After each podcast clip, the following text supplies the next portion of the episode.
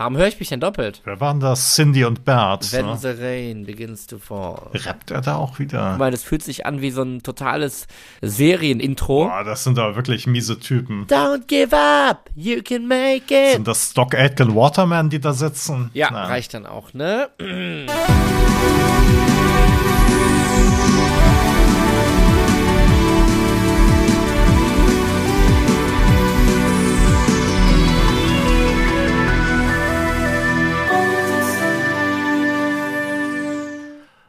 Boys of Summer, der 80er Jahre Podcast, ist zurück mit einer neuen Folge. Und heute ist wieder dabei mein lieber Kollege Alex Klug. Alex, schön, dass du dabei bist. Eben Duett, finde ich auch. Vielen Oh, Dank. ho, ho, ho. Spoilerst du schon ein bisschen? Nein, niemals.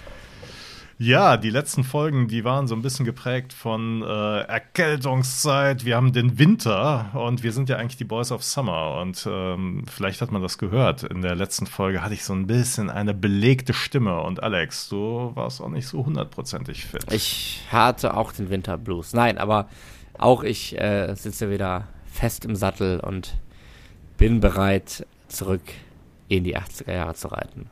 Hervorragend. Ähm, Alex, du hast ein bisschen gespoilert. Ähm, wir sind im Duett heute wieder am Start. Richtig. Worum geht's heute? Um Duette. Was? Ja, Das heißt, wir sprechen nur über uns, oder was? wir sprechen nur über uns, müssen aber noch äh, dringend klären, wer hier die hohen und wer die tiefen Parts übernimmt. Ich denke, das- Summer. Boys of Spätestens. Summer. Siehst du, du kannst halt beides abdecken, aber bei mir müssen wir noch rausfinden, in welche Richtung es geht. Aber ich denke, spätestens am Ende der Folge werden wir uns die Frequenzen aufgeteilt haben. Hervorragend. Äh, genau, heute geht's um Duette. Und zwar um Duette aus den 80er Jahren. Wie kommt's? Haha, wir sprechen nur über die 80er.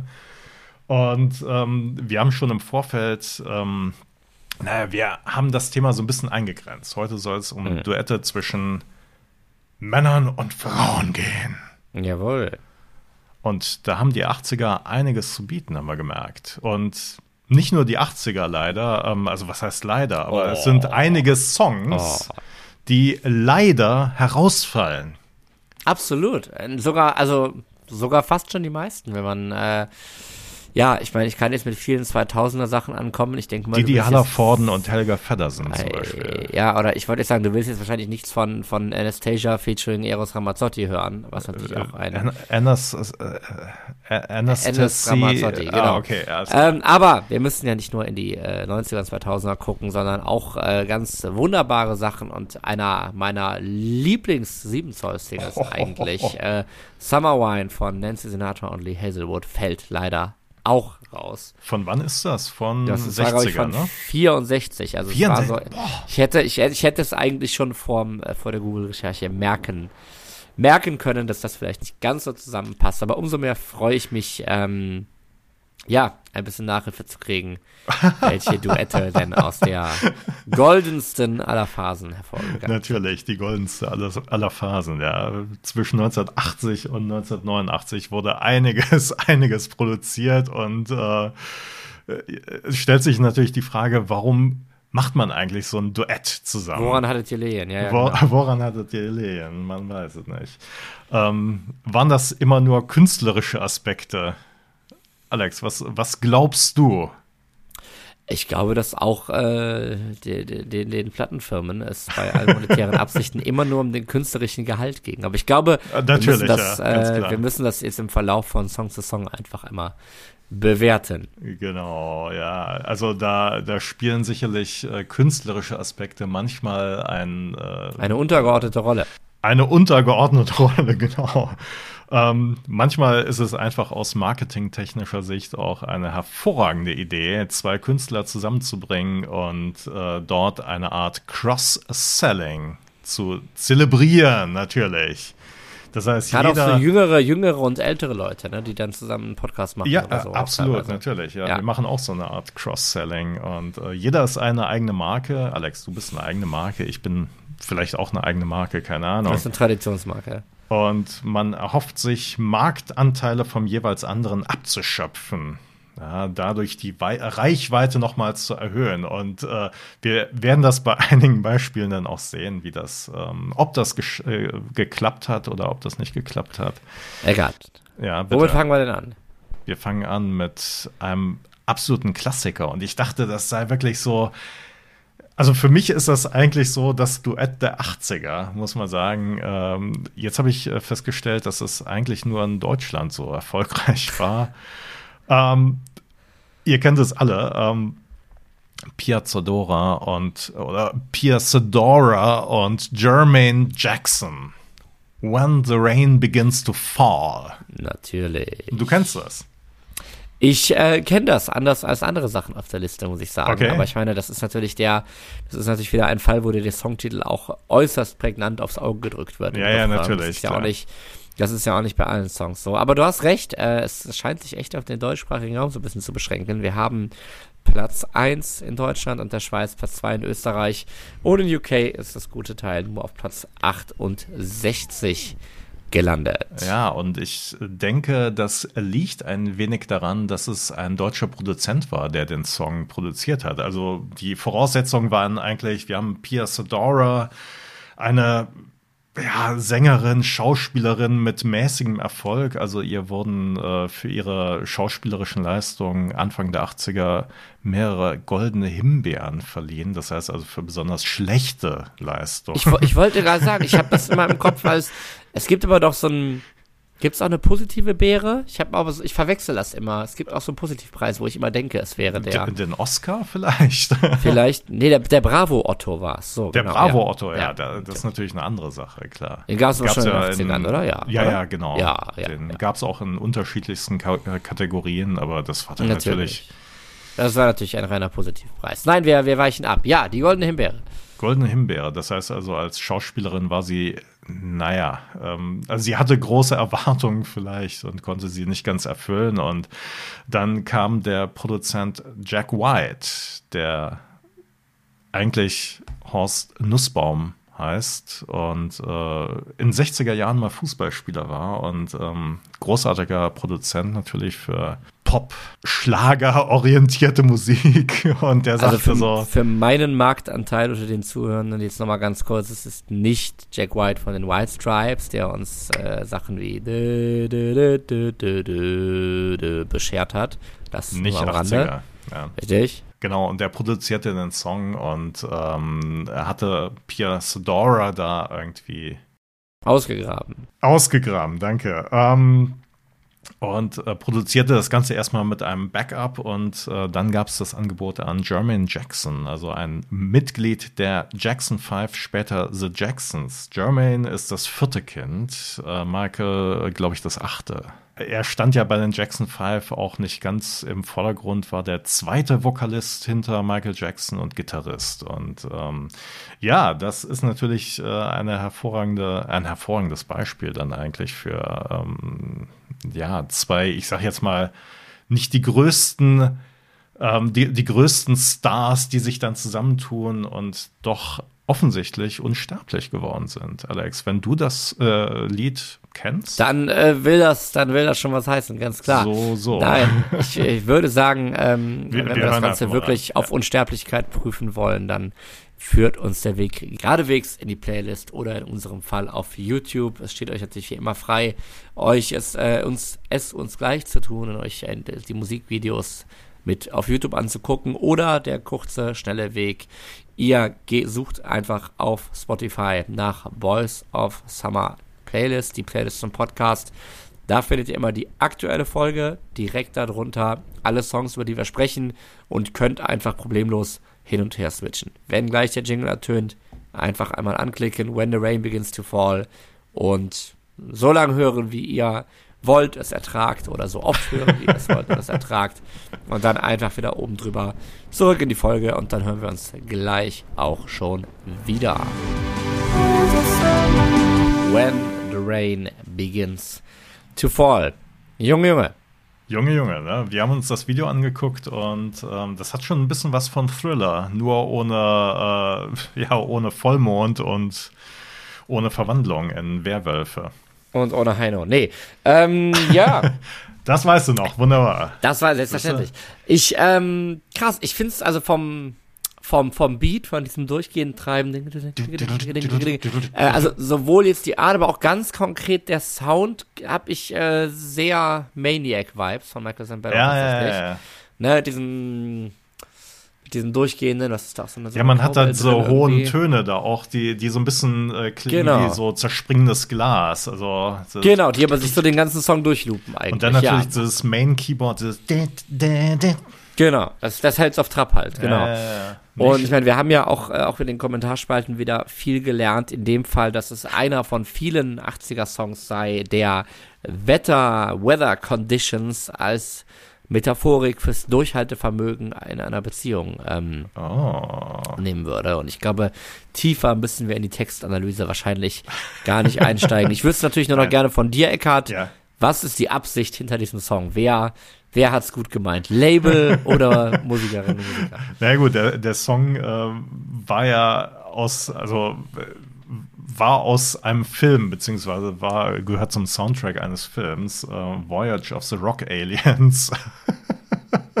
Ja, man, man, kennt den, den, den Film noch. Äh, nein, natürlich nicht. Bravo also, Otto, Bravo Otto würdig auf jeden Goldene Fall. Goldene Himbeere, da war sie wieder fällig, keine Ahnung. Also der Film war äh, ein absoluter Flop, aber diesen Song, den kennt man natürlich. Der hat äh, alles überlebt, eigentlich auch die Karriere von Pierre Sadora und Jermaine Jackson. Ist der irgendwie noch mal in Erscheinung getreten außerhalb von The Jacksons? Also aber von, de von dem man natürlich später noch äh, einiges gehört hat, sind jetzt tatsächlich beide, beide Künstler, also die Künstlerin der Künstler des nächsten Duos, das du uns gleich ankündigen wirst.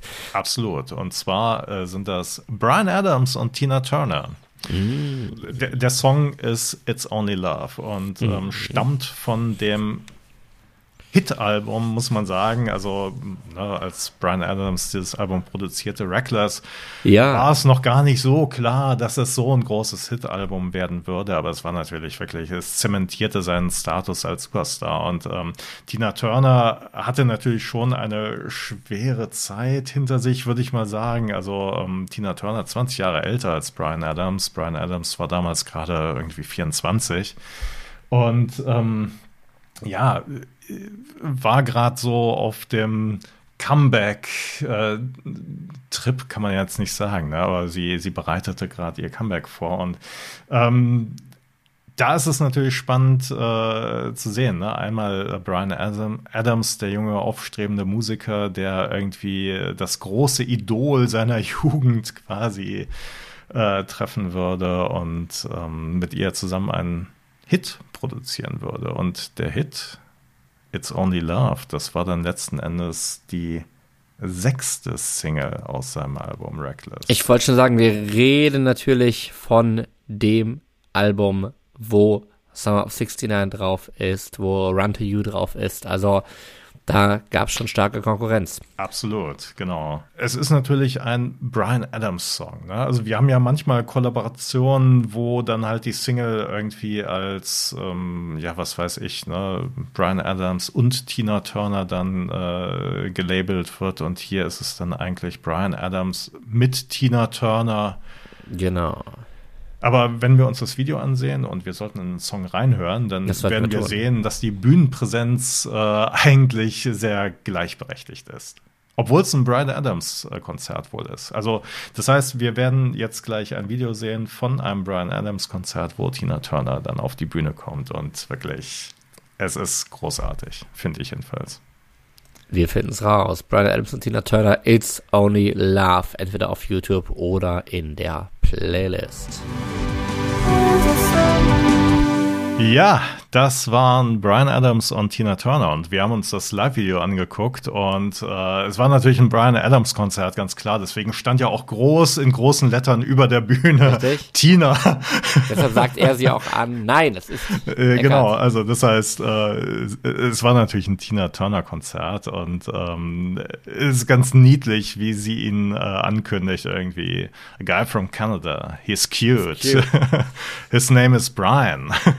ja, Ja, das Ganze wurde 1985 in Birmingham gefilmt und ich, ein Blick auf die Setlist ist schon auch äh, wahnsinnig spannend. Also da sind schon äh, überwiegend wirklich Coverversionen drin. Das ist äh, Let's Pretend We're Married von Prince, da ist Help von den Beatles drin, da ist natürlich hier ist Brian Adams drin, da sind ZZ Top, Iggy Pop, David Bowie Cover drin. Also da hat man schon, also wenn es die 80er in einem Konzert gibt, was, was jetzt nicht Live Aid heißt, dann wäre es wahrscheinlich das hier. Ähm, ja. Genau. Egal, was sagst du? Also, ja, Ah. genau, wollte Ja, ich auch ja, gerade ja, ja, ich fragen, weiß. ja. Also ich äh, finde, das ist äh, also ein wirklich wunderbarer Song. Also ich mag den Song auch wirklich. ist ja nicht so, dass man jeden 80er-Jahres-Song äh, unbedingt mag. Gerade jeden den 80er finde ich halt Rocksong, wirklich, Ähm, ja, genau. Es ist wirklich ein Rocksong. Also es verbindet wirklich so das Beste von beiden. ne? Also du hast hier diese wunderbare Stimme von äh, Tina Turner, du hast den, den rockigen Gitarrenanschlag von Brian Adams und seine rauchige Stimme natürlich auch, also 24 damals. Ne? Also, äh, das Beste aus beiden Welten, würde ich sagen, oder? Auf jeden Fall, ja. Also nochmal zum Thema Rockmusik ist es halt, ich finde halt die Leute, die angefangen haben zu der Zeit Rockmusik zu machen und das quasi und ich sag mal direkt in diesen Sound geboren wurden und mit dem gestartet sind, die kommen meistens besser weg als die Bands, die es vorher schon gab und die in den 80ern versucht haben, ihren, ihren Rocksound zu modernisieren. Ich denke, das gelingt hier ganz gut. Und wie du schon sagst, also seine Stimme ist für, also auch, dass der auf, ich meine, ja, man, man, man weiß es ja immer, wie jung die Leute eigentlich waren, aber auch, dass der auf dem Summer of 69 halt irgendwie 24 ist, so ist schon, oder wahrscheinlich bei der Aufnahme noch Ja. jünger, nicht schlecht, sag ich mal. Und äh, er selber ähm, hat hinterher auch gesagt, dass es natürlich eine große Ehre war, mit Tina Turner zu arbeiten und Natürlich. gibt auch an, äh, dass er sich schon in Clubs hätte aufdrehen sehen, wenn er in sein, als er in seinen late Teens oder early Twenties war, before she hit the big time. Also Das heißt, das muss dann Ende der 70er, Anfang der 80er gewesen Irgendwie sein. so Da war, dürfte das äh, ge- war, war glaube ich, irgendwie Tina Turner, so die Karriere hatte schon so einen kleinen. wollte gerade sagen, das war wahrscheinlich ich mal sagen, Zwischenphase so. Ne? Ja, ja, Ja, genau, genau. richtig. Also er ist von 59, ja. Sie von 39. So, jetzt kommen wir zu zwei Namen, Eckart, die äh, sagen wir mal so gar nichts. Aber ich weiß, mindestens ein Name äh, ist auf deiner linken Brust tätowiert, soweit ich das weiß. Ähm, was hat es mit dem nächsten Song auf sich, Eckart? Äh, ja, es ist ein wunderbarer Song, beziehungsweise es ist eine wunderbare Kolla Kollaboration zwischen einem Sänger und einer Sängerin. Und zwar Mike Reno auf der einen Seite und ähm, Ann Wilson. Mike Reno, Sänger von Loverboy. Und äh, wie ihr vielleicht schon mal rausgehört habt, bin ich großer Loverboy-Fan. Und äh, Ann Wilson, Sängerin der amerikanischen Rockband Heart. Und ähm, die beiden haben zusammen eine Ballade eingespielt und zwar ähm, ist es der Song Almost Paradise und äh, das war das, das, der die das Love-Theme aus dem Film Footloose. Ja, ihr kennt das vielleicht, Kenny Loggins. Auf jeden Fall, ähm, der, der Song verbindet jetzt vielleicht, äh, ja, ich weiß nicht. Also, wenn wir reinhören, dann werden wir einige Sachen merken. Also, das heißt, Loverboy und Heart sind ja eigentlich Rockbands und ähm, Rockbands, die schon vor den Ballade. 80ern aktiv waren, oder? Ja. Ähm, teilweise. Also Loverboy, erstes Album 1980, Heart, Ah, äh, schon 70er Jahren, eigentlich die größeren Erfolge. Und 1984, wo der äh, Song rauskam, war ähm, Heart jetzt so auf dem absteigenden Ast. Also das heißt, sie haben dann später ein Comeback ge geschafft, 1985 ähm, und ähm, ja, 1984 war das eher so auf dem absteigenden Ast. Dann hören wir mal, ob das, ob der Song es äh, eher zum absteigenden. Ast beigetragen hat oder eher zum erfolgreichen Comeback, würde ich sagen. So ist es. Wir hören rein. Äh, Almost Paradise. Wenn es das Paradies gibt, dann muss es so aussehen, Eckart, oder? Ja, ja. Almost Paradise. We are knocking on heaven's door. Ei. Almost Paradise. How could we ask for more? Natürlich. Wunderbar. Äh, ich wollte gerade eben schon sagen, Ne? Ann Wilson, Mike Reno, beide äh, Sänger aus Rockbands und da sind ja überhaupt keine Gitarren zu hören. Aber es gibt tatsächlich eine Gitarre. Ja. Also ich Im muss Refrain. mich korrigieren. Im Refrain und in der Bridge dann. Ich meine, wir haben ja schon das, das einmal eins des Soft Rocks schon einmal durchgespielt im Grunde, ne? Wunderbar, ja.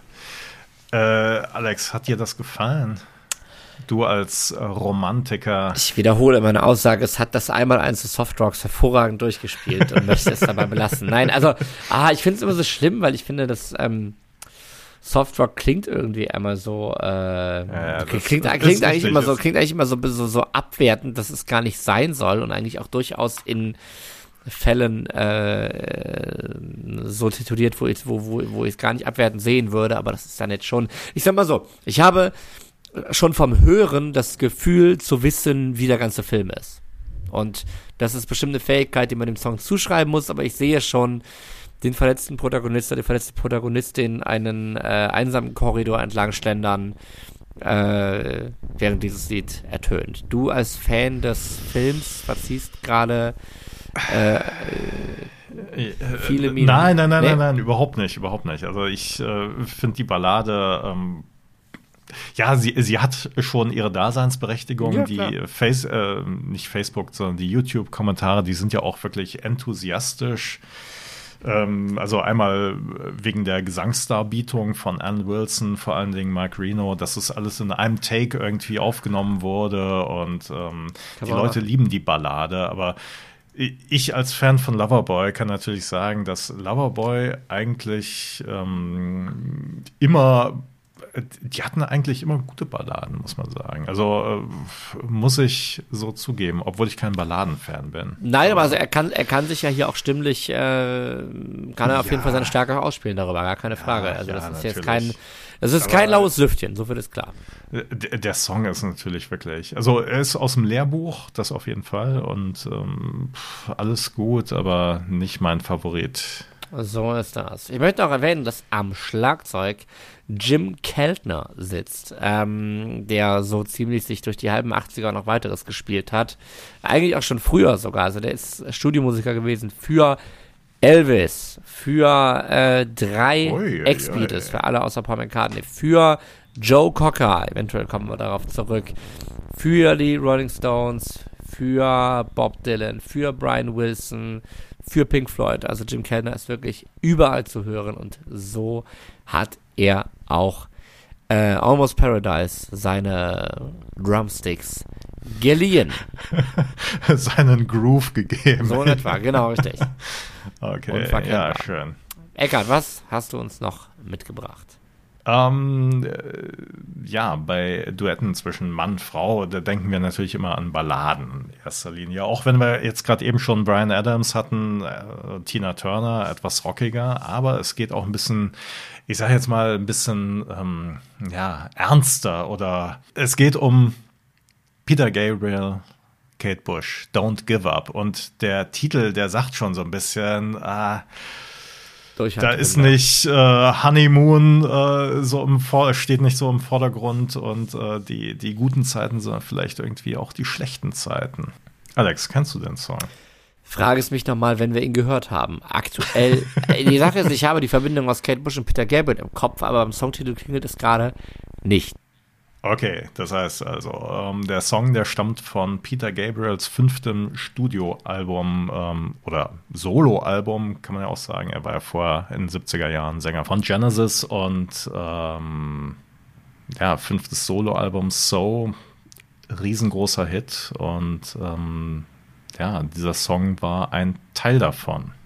Und ähm, der Hintergrund dazu ist, ähm, er hatte irgendwann Fotografien aus dem Amerika der großen Depression gesehen, also in der Zeit zwischen 1929 und 1939 und es ist wirklich so eine Zeit der absoluten Armut gewesen. Der konnte sich immer vorstellen, dass das irgendwie im England der Thatcher-Ära eigentlich auch irgendwie funktionieren könnte. Also einfach diese, diese, ja, diese ja, Depression im Grunde genommen darzustellen. Und äh, unter diesem Eindruck hatte er halt einen Song äh, geschrieben, wollte ihn eigentlich erst mit Dolly Parton produzieren. Aber als sie dann abgesagt hat, er hat dann Kate Bush gef äh, gefragt, ob sie den Song nicht ein singen möchte mit ihm zusammen. Und äh, wir hören einfach mal rein, weil, wie gesagt, du hast überhaupt keine Ahnung, wie der klingt. Tja, muss ich leider. Aber er klingt nicht so ganz fröhlich, auf jeden Fall. Ich verstehe. Dann hören wir rein Don't Give Up von Peter Gabriel und Kate Bush.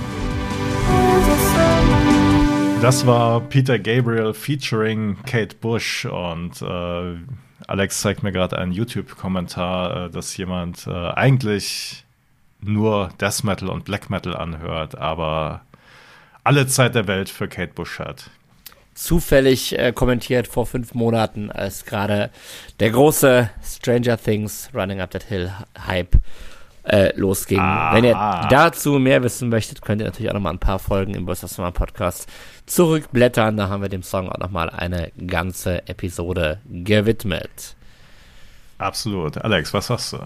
Du kanntest den Song tatsächlich noch nicht. Ich kannte ihn nicht und ich fühle mich nach dem Lesen der Kommentare, ähm, wo viele Leute äh, doch berichten, dass es ihnen über eine schlimme Depression und so weiter hinweggeholfen hätte, fühle ich mich ein bisschen schlecht zu sagen, was ich jetzt sage, aber ich finde es ein, äh, ein wenig dröge, muss aber auch sagen, dass ich jetzt, dass man das, glaube ich, trotzdem im Gesamtalbum Kontext sehen muss. So ist, korrigiere mich, wenn ich falsch liege, das Album, wo ja zum Beispiel auch Sledgehammer drauf ist, ne?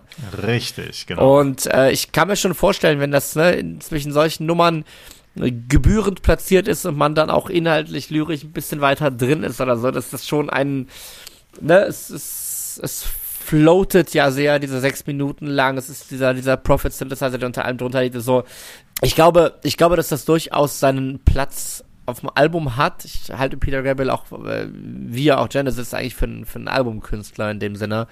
Und ähm, ja, insofern hat es mich jetzt als Single vielleicht nicht ganz so gekickt, aber ich glaube, mhm. das wird seine Daseinsberechtigung wobei haben. Natürlich, wobei natürlich zur Kombination Peter Gabriel, er singt die äh, Strophen und äh, Kate Bush singt den Refrain. Also Peter Gabriel äh, singt da einen Text über einen Mann, der äh, arbeitslos wird und äh, darüber dann halt äh, ja Isolation, Einsamkeit, Verzweiflung äh, erlebt und Kate Bush dann quasi als Stimme der Hoffnung. Das ist natürlich genau. es ist schon recht ausdrucksstark, aber ich kann auch verstehen, wenn du sagst, so, ah, ist schon ein bisschen dröge. Also man muss sich da so ein bisschen reinfühlen. Ja, aber ich, ich mag's ja, ich mag's ja eigentlich, wenn ich glaube, dass viele Leute dann auch sagen, wie es ähm, wie, wie dieser Song eine tröstliche Seite für sie hat. Ich kann ja. das schon verstehen in diesem, ne, in, die, in diesem relativ starren sechs Minuten, wo man einfach mal keine Ahnung, mental in der Badewanne liegt oder so. Ja, ja, ich, genau. ich, ich, ich, verstehe das schon. Wie gesagt, es ist vielleicht nur so. Also es ist mehr natürlich als nur, äh, als nur die, die reine Musik, ne? Also wenn es halt genau. wirklich eine Aussage dann für die Leute hat. Also Elton genau. John sagt ja auch irgendwie, ja, der Song hätte ihn über seine Trunkenheit, hm. über, über seine Alkoholsucht äh, irgendwie hinweg ge ge geholfen, dann ja, dann scheint der Song natürlich ähm, ja für viele einfach äh, noch mehr zu sein als nur die Musik an sich. Und ich meine, wenn wir den Songtitel Don't Give Up nehmen, ähm, ja. ich finde das eigentlich auch schöner, dass es so eine, äh, dass es, dass es eine Durchhalteparole oder eine Durchhaltehymne ist, die dann eben so gestaltet wird, die vielleicht auch die Leute in dem Moment da abholt, wo sie gerade sind, nämlich eher ja, wenn es schlecht geht. Ja, ganz genau, eben, ne? Und es ist, ist schon, also es ist schon besser als jetzt irgendwie ein, ein Bon Jovi-artiges Don't give up, you can make it oder so. ähm, zum Thema die besten Songs, die nie geschrieben wurden. Ähm, Richtig. Ja, nein, alles in allem ähm, schöne Sache, möchte ich trotzdem sagen. Ja. Ja, was haben wir als nächstes? Wir haben die Pet Shop Boys. Oh, und das sind ja deine Favoriten eigentlich. Das, oh ja, ja, ja. Kommen bald auch wieder auf Tour. Peter Gabriel kommt bald auch auf Tour. Auf ja, Arena-Tour. Pet Shop Boys auch. Und die sind auch nochmal ein Stück größer geworden. Also die machen jetzt auch hier in Köln. Wenn ich nicht irre, machen sie auch die Arena. Ähm, genau. Allerdings. Die Arena, ihr wisst Bescheid. Arena. Ja, die Arena die ich hier nicht mit vollem Namen, äh, seit sie nach einem Leverkusener Konzern benannt ist, erwähnen möchte, die in für mich immer noch die Köln Arena heißt. Genau. Sporthalle. Die, da richtig. war ich damals noch drin, vorher. Wen ähm, hast du ähm, gesehen? Also. Nein, komm, wen hast du gesehen? Wen habe ich gesehen? Ähm, Saga und Loverboy, tatsächlich. Richtig da sind sie wieder, da sind sie wieder. Ja, ich, ich habe Loverboy gesehen in der Kölner Sporthalle. Wahnsinn. Wo jetzt die Köln Arena draufsteht. Hör mal. Die, ja, wunderbar. Nee, genau, also ich habe die, ähm, genau, die Patcher Boys im Palladium, also ein Laden hier in Köln, der so um die 4000 Leute fast gesehen. Jetzt sind sie tatsächlich am 1. Juli in der Längstes Arena wir schauen mal, was das mit sich bringt. Nicht dabei sein wird aber ziemlich wahrscheinlich ähm, Dusty Springfield, die aber auf dem Leider. nächsten Song dabei ist, Eckart. Richtig, Dusty, Entschuldigung, Dusty Springfield, eine Stilikone der 60er Jahre, eine Soul-Sängerin aus Großbritannien, die in den 60ern große Erfolge hatte. Wir kennen sie alle Alex, welcher Song ist es, den wir alle kennen? Son of a Preacher Man. Genau, und ähm, ihre Karriere ging in den 70ern und 80ern so ein bisschen den Bach hinunter. Mhm. Und da kamen die Pet Shop Boys 1986 vorbei und sagten, wir wollen dich. Wir wollen einen Song mit dir zusammen machen. Und die Pet Shop Boys waren 1986 die großen Player. Auf jeden Fall.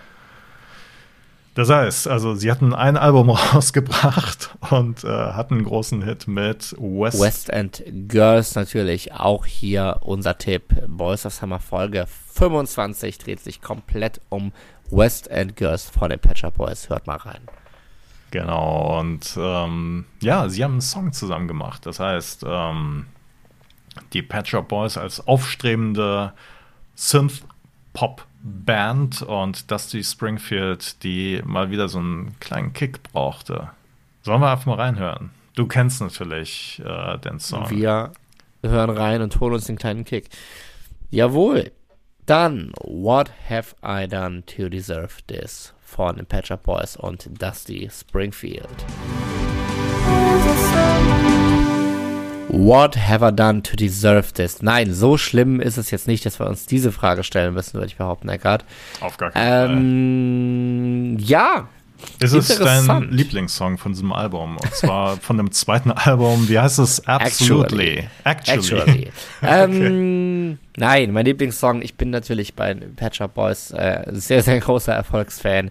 Deshalb ist natürlich mein Lieblingssong wie bei jedem wahren 80er-Fan. It's a Sin von diesem Album und ohne Frage auch äh, der ganz große Hit von Actually. Aber immerhin, Whatever Done to Deserve This ist auch auf Nummer 2 im Vereinigten Königreich gelandet und in den USA sogar auch. Und ähm, ja, ja, wenn wir uns natürlich die Frage stellen, äh, welchem der beiden Künstler hat das äh, geholfen, also sicherlich den Pet Shop Boys als aufstrebender Band auf jeden Fall, dass sie ja quasi eine renommierte, äh, nein, 60er Jahren renommierte Künstlerin ähm, ja, zu einem Duett bewegen konnten. Auf der anderen Seite natürlich auch Dusty Springfield, deren Karriere danach nochmal einen Schub bekam und mhm. äh, wo sich halt, ja, die Fans äh, mit ihren alten Sachen dann nochmal explizit beschäftigten. Also und insofern eine Win-Win-Situation, kann man schon sagen, oder? Auf jeden Fall. Ähm, was sagst du zum Song selbst?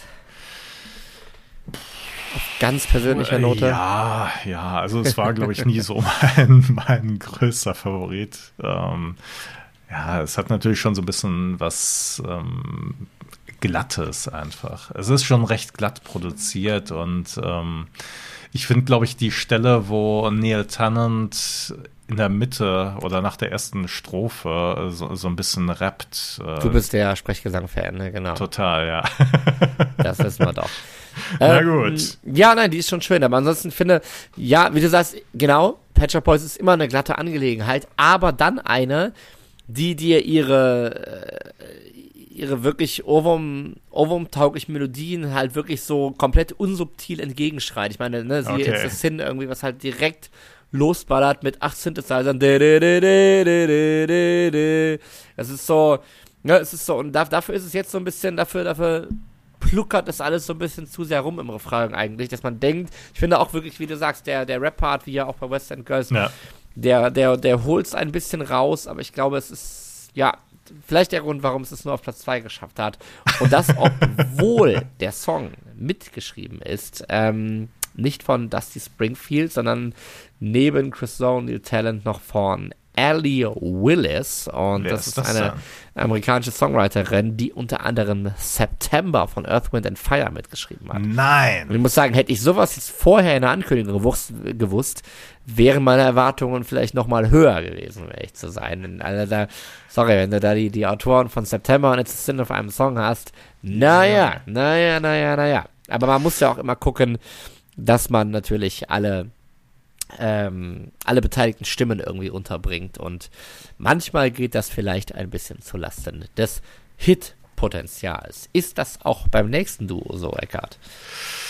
Oh, oh, oh, oh, oh. Also, wir, wir haben tief in den 80ern gegraben, beziehungsweise da mussten wir eigentlich nicht tief graben. Und zwar, der nächste Song ist von Kylie Minogue und Nick, äh, Jason Donovan. Das klingt Especially, especially for you. Ähm, ja. Und ganz ehrlich, den Song hätte ich jetzt so. Ich hätte nicht gewusst, dass der so heißt. Ich wusste, dass die beiden mal ein Duett zusammen gemacht haben, weil es war naheliegend. Kylie Minogue, Künstlerin aus dem Portfolio von Stock, Stock Aitken Waterman. Waterman. Jason Donovan, Künstler aus dem Portfolio von Stock Aitken Waterman. Die beiden waren natürlich äh, in Australien vorher schon bekannt oder große Stars durch die TV-Serie Neighbors.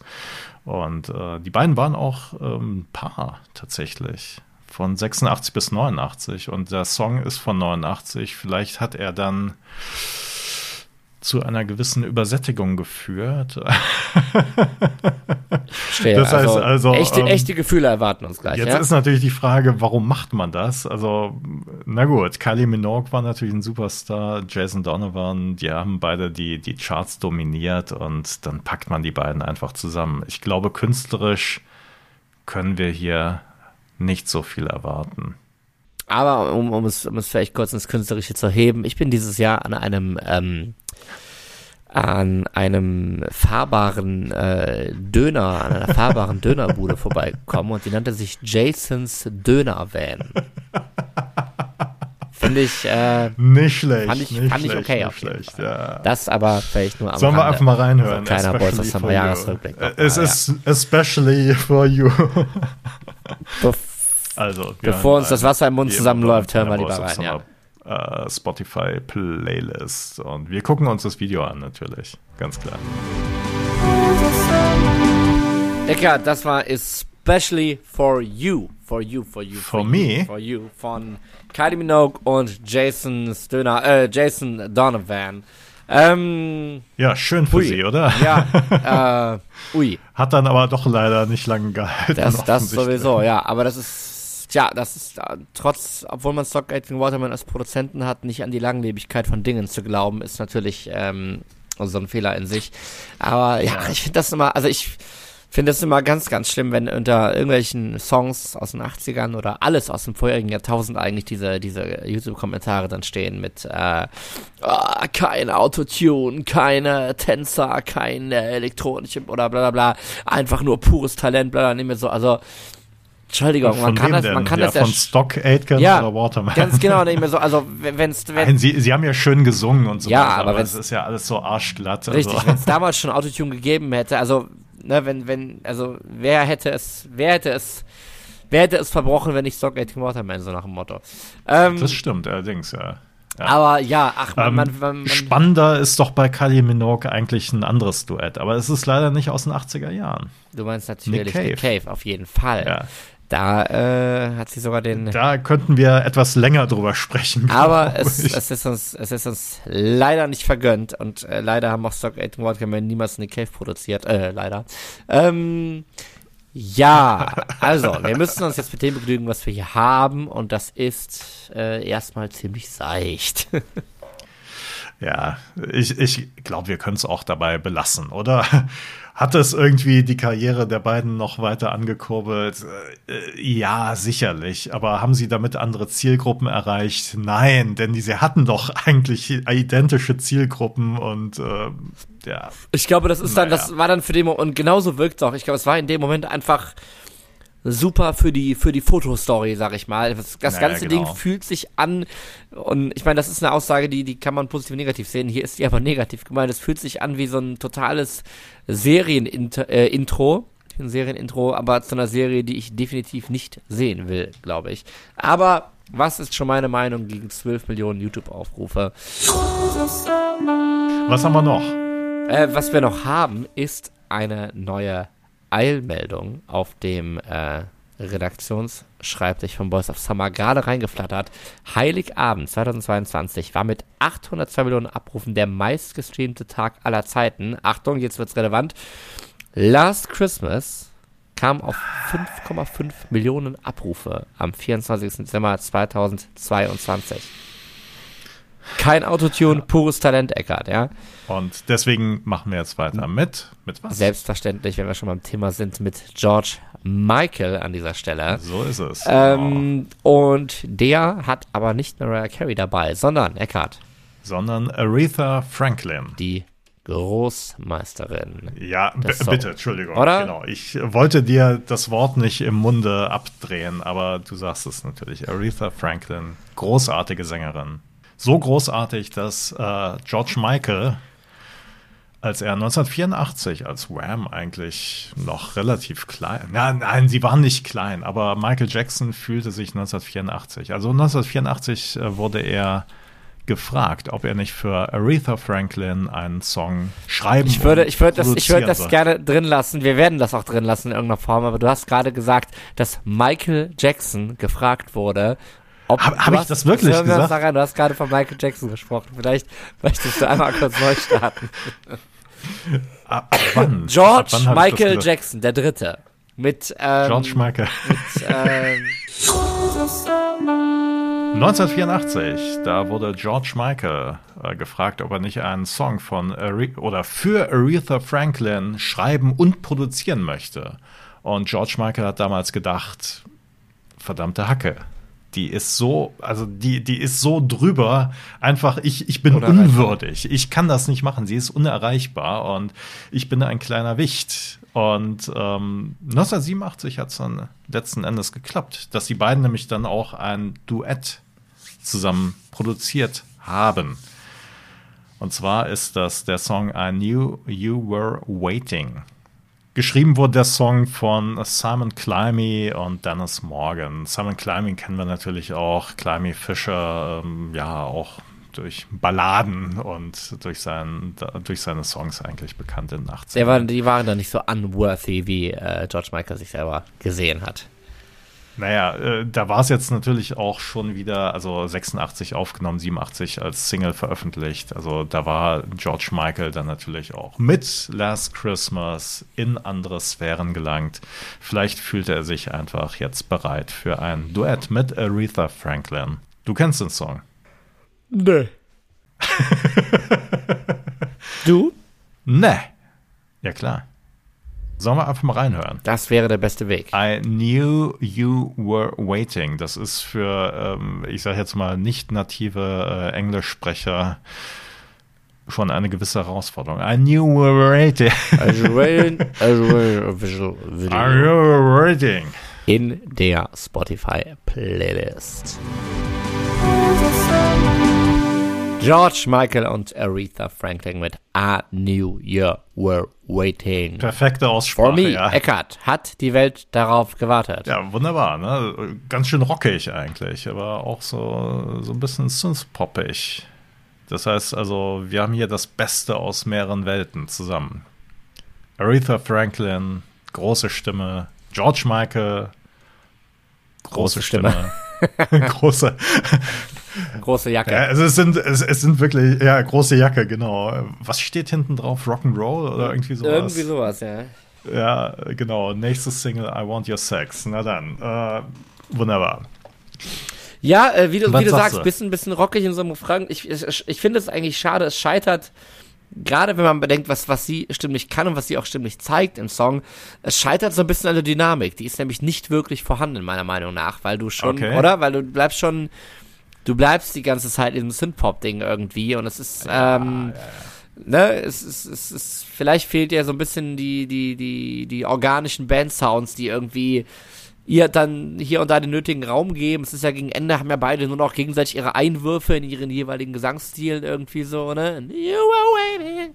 Und so, und das ist, das ist natürlich schon, ähm, ja gut, da zeigt sich dann vielleicht äh, so ein bisschen, dass es halt ein, ein äh, ihnen auf den Leib geschriebener Song ist, Klar. der halt wahrscheinlich vorproduziert wurde und äh, dann durften die beiden dann einfach nur noch äh, dazu singen und ja. ja, der Schoch wollte Ander, Andererseits, es war natürlich, es, es, war natürlich 1986 und da ist mit organisch und irgendwie so, glaube ich, gar nichts. Ganz klar. Also, Nein, aber ich finde, das, das, das ist halt hier der, das ist halt hier der Kontrast, weil man bei ihrem Gesang merkt, dass sie ähm, aus der Zeit kommt, wo sich die Instrumente und Stimmen vielleicht hier und da ein bisschen mehr Raum gelassen haben.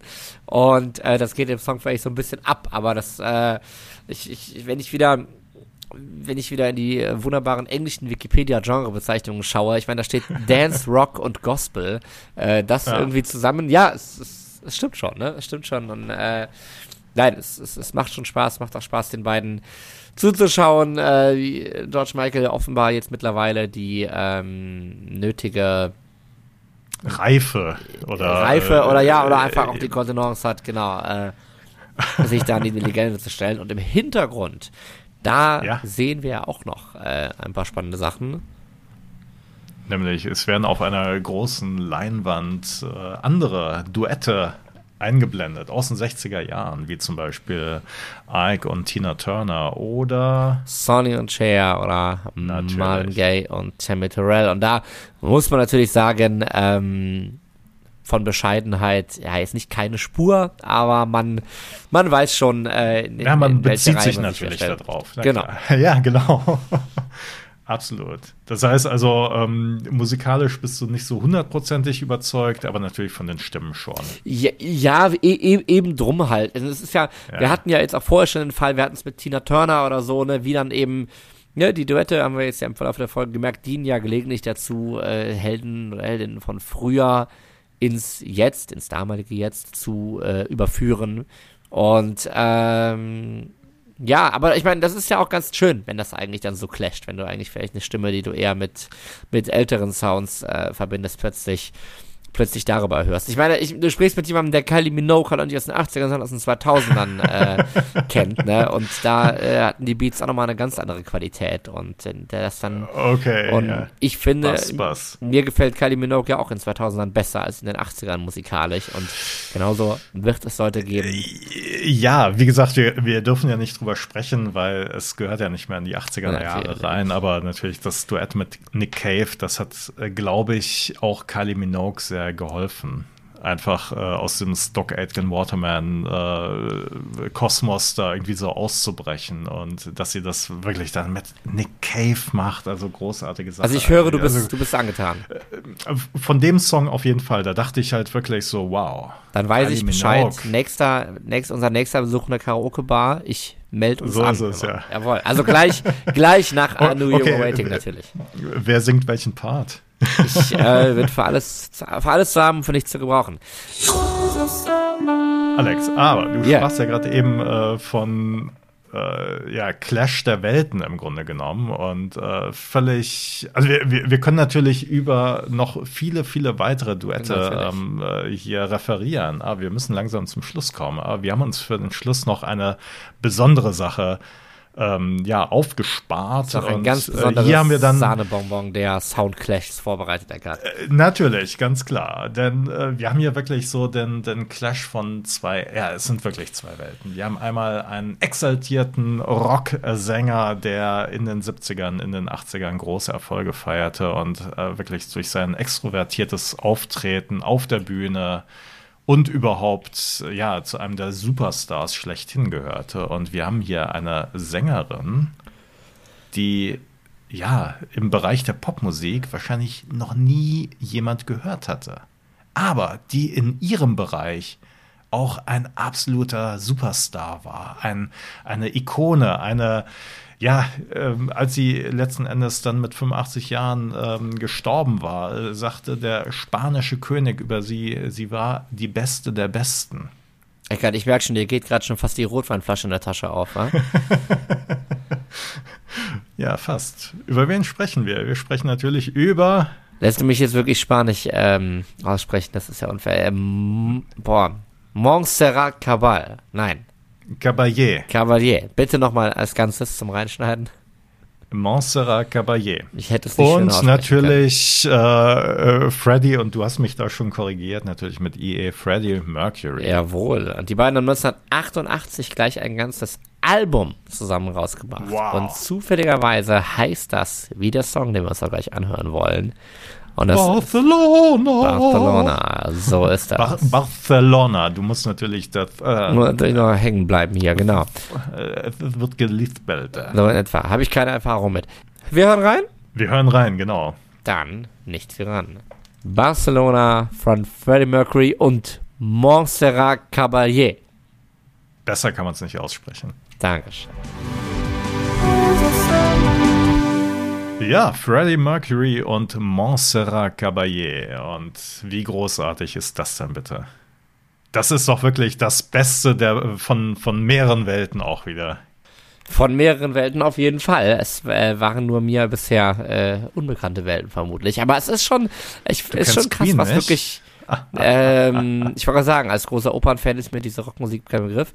Ähm, nee, aber es ist manchmal bin ich immer wieder erstaunt, was, was äh, Freddie wirklich auch in den, in den 80ern alles noch nebenbei gemacht hat. So, ne? Das war schon einfach ein fleißiger Kerl. Man kann das nicht anders sagen. Du äh, hast dir jetzt, ähm, bei dir ist es jetzt auch im, im Crescendo aus der rausgebrochen eben, habe ich gesehen, während es, ähm, Barcelona! Ganz genau. Ah, ja, Aber, wenn jetzt äh, die Tonlage noch stimmen würde, wunderbar. aber du bist, äh, du bist Fan. Ja, das ist doch wirklich auch so eine Hymne für die Ewigkeit. Aber wahrscheinlich auch, weil es so häufig gelaufen ist. Weil der Song, du hast es ja gesagt, ist ursprünglich 1988 rausgekommen. Also Freddie äh, hat Montserrat, Montserrat Caballé das erstmal 87 getroffen, weil er einfach großer Fan von ihr war und von diesem ja, Opernfeld total fasziniert war. Und dann bekam halt Montserrat Caballé ähm, anlässlich der Bewerbung beziehungsweise ähm, als Barcelona den Zuschlag für die Olympischen Spiele 1992 bekam, ähm, bekam sie dann halt den äh, ja, Auftrag oder die Anfrage, ob sie nicht die Hymne für diese Stadt, für diese Spiele schreiben, einsingen wollte. Und da kam sie dann nochmal auf Freddie Mercury zurück. Und deswegen haben wir hier dieses wunderbare Duett überhaupt nur. Und ähm, der Song, der wurde 1992 dann natürlich nach Freddie Mercurys äh, tragischem Tod natürlich äh, nochmal sehr häufig gespielt. Und der geht nicht mehr aus dem Kopf, nicht mehr aus dem Ohr. Barcelona. Ich merke schon, das wird äh, eine Ein bisschen Autotune rein und dann, dann passt die Sache Dann, schon. äh, dann, dann polieren wir das schon noch auf, genau. Ja, was ein äh, würdiger Abschluss für unsere kleine. Übersicht über Duette der 80er Jahre. Und ich meine, natürlich hätte man, wir haben uns jetzt ähm, relativ starr auf Sänger und Sängerinnen äh, fokussiert. Du schüttelst den Kopf? Nein? Achso, relativ Doch, starr doch, doch, auf. Sängerinnen und Sänger foto, äh, fotografiert, genau, fokussiert. Und ähm, man muss schon sagen, äh, da wäre noch einiges natürlich drin gewesen, gerade bei Freddie. Wir denken an Queen mit David Bowie, wir denken an Jennifer Warnes, wir denken an äh, Run Oh, DMC und vieles ja. mehr. Aber wir entdecken auch ein ganzes, äh, wo wir äh, reichlich Material für künftige Folgen haben. Und äh, egal, ich freue mich auch sehr auf künftige Folgen. Äh, mit uns beiden, aber vor allem natürlich von dir. Weil, warum, Alex, sag es. Der eine oder andere hat es vermutlich schon gemerkt, dass du in letzter Zeit immer mal häufiger solo auftrittst hier im Podcast. Und äh, genau, ich bin sehr, sehr froh, dass äh, du es, äh, ja, den Mit Podcast Fassung ermöglicht auch, trage. das sowieso, nein, und den Podcast, äh, den Boys of Summer Podcast ermöglicht auch weiterhin mit einer Regelmäßigkeit stattfinden zu lassen, die ich nicht immer so beitragen kann. Aber wir hören uns äh, keineswegs zum, zum letzten Mal heute. Ich denke, äh, Eckhard, das Es wird einfach äh, nur ein bisschen weniger. Genau, und ich denke, wir, große, große Ereignisse werfen ihre Schatten voraus. Wir denken an die legendäre 80er Live-Show, die wir, glaube ich, seit bevor wir diesen Podcast begonnen haben, auf, auf, die wir, auf die wir seit bevor wir diesen Podcast begonnen haben, äh, hinfiebern. Ich denke, mindestens das wird einen kleinen Bericht im äh, kommenden Jahr wert sein. Und auch sonst haben wir ja, glaube ich, noch einiges an Themen auf der Agenda, Eckhard. Ich weiß nicht, was du sonst noch fürs neue Jahr versprechen kannst oder möchtest. Aber ja, äh, ein, einen großen Wunsch haben wir, glaube ich, beide, weil äh, wir machen jetzt einen Podcast seit 49 Folgen und wir hey. haben noch keine einzige Folge richtig live aufgenommen. Das heißt, wir sehen uns zwar alle, äh, wir sehen uns beide live, aber übers Internet weil wir nicht am gleichen Ort sind und am selben Ort sind. Und das wäre natürlich noch eine äh, große Sache, die wir verwirklichen müssten und äh, vielleicht nicht nur einmal verwirklichen. Das Wer weiß äh, es. hoffe ich doch sehr und vielleicht auch äh, mit dem einen oder anderen Gast zwischen uns am dritten so Mikrofon ich denke auch, dass, äh, ich meine, zwei Gäste hatten wir jetzt äh, beide in diesem Jahr, ja, ne? Ja, genau. Ja, das war schon mal ein Anfang auf jeden Fall, nachdem das, wir im ersten Jahr überhaupt keinen Gast hatten, das aber richtig. schon angekündigt hatten. Ganz genau. Ja, also, das heißt, wir haben noch ein bisschen Potenzial, um das auszubauen. So ist das. Und da freuen wir uns natürlich wie immer auch über eure Tipps, Anregungen oder äh, freundlich formulierte Kritik, die ihr uns wie immer zukommen lassen könnt. Wie geht das? Über Instagram, über Facebook unter dem Handle Boys of Summer Podcast. Und wenn ihr uns vielleicht gar nichts äh, unbedingt sagen möchtet, aber trotzdem unsere Arbeit honorieren möchtet und uns gut durchs kommende Jahr bringen möchtet, dann könnt ihr das natürlich auch tun unter patreon.com slash boys of summer podcast. Der Klingelbeutel ist immer für kleine Zuwendungen geöffnet. Richtig, Eckart? So ist es, genau. Und ähm, ja, wir hören uns in zwei Wochen schon wieder. Hoffentlich pünktlich. Ich werde mein Bestes geben. Dann wieder bin ich wieder alleine am Mikrofon und äh, ja, beim frischen neuen Thema. Keine Duette diesmal. Mal sehen, was es bringt. Was für ZZ drehst du dabei hast. Wie auch immer. Dann ist es schon im neuen Jahr und äh, ja, Rutscht gut, kommt gut ins neue Jahr. Wir hören uns dann wieder. Bis dahin. Ich freue mich drauf. Macht's gut.